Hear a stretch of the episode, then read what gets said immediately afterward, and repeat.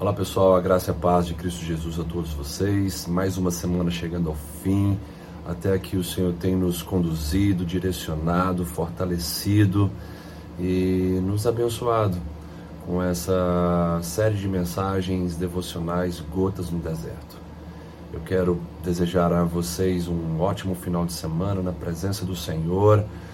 Quero convidar a você é, que ainda não faz parte de uma comunidade cristã saudável, para estar conosco nesse domingo às 18h30 na comunidade cristã Missão Serra, onde estaremos adorando o Senhor e ouvindo a Sua santa palavra.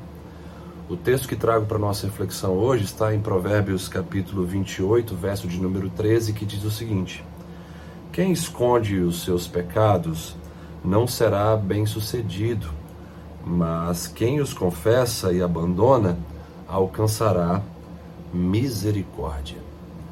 Esse texto deixa bem claro para a gente um princípio, onde nós devemos é, praticar o confessar dos nossos pecados, o abandonar dos mesmos e assim usufruir da misericórdia do Senhor. Aquele que encobre os seus pecados, que esconde os seus pecados das pessoas, que não vai até Deus também para é, confessar, admitir os seus pecados, é, essas pessoas é, vão se tornar bloqueadas, travadas, porque não experimentarão o perdão de Deus que as libera para avançar, prosperar e conquistar tudo aquilo que Deus tem para elas. Portanto, você que tem adiado o confessar de seus pecados, faça isso hoje. É um princípio que traz cura para o nosso coração, para o nosso interior. Confesse o seu pecado, não encubra ele, não protele aí é, a sua sinceridade diante de Deus e diante das pessoas também. O processo é o seguinte: de forma bem prática. Confessar é você admitir o seu pecado.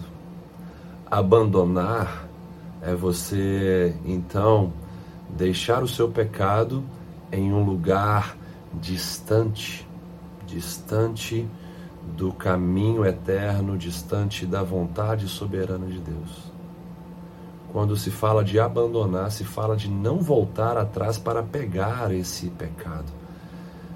É como se você estivesse renunciando a algo que faz parte da sua vida, que está num nível de aliança, de estilo de vida, de comprometimento e romper essas alianças com o pecado e não voltar mais atrás para pegá-lo.